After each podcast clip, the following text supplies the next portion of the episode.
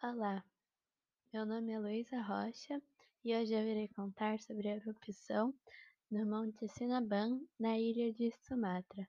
Ocorreu após mais de um ano de inatividade. As autoridades alertaram moradores e turistas sobre possíveis fluxos no fim de semana. Sinabang, localizado em um dos países onde há mais atividade vulcânica do mundo, ficou inativo por 400 anos antes de entrar em erupção novamente em 2010. Depois de um novo período de inatividade, entrou em erupção em 2013 e desde então segue ativo. Em 2016, sete pessoas morreram durante uma erupção deste vulcão. Outro, em 2014, fez 16 vítimas. Mais de 30 mil pessoas que moram perto do local deixaram suas casas ao longo dos últimos anos por causa de Sinabang.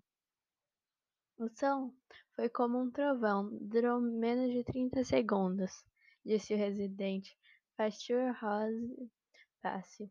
Os moradores foram aconselhados a ficar fora de um raio de 5 quilômetros do vulcão,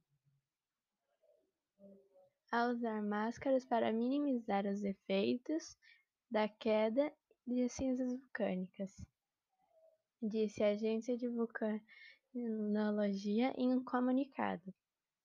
Nenhuma vítima foi registrada e um porta-voz da Autoridade da Aviação Civil disse que voos ainda operam na região.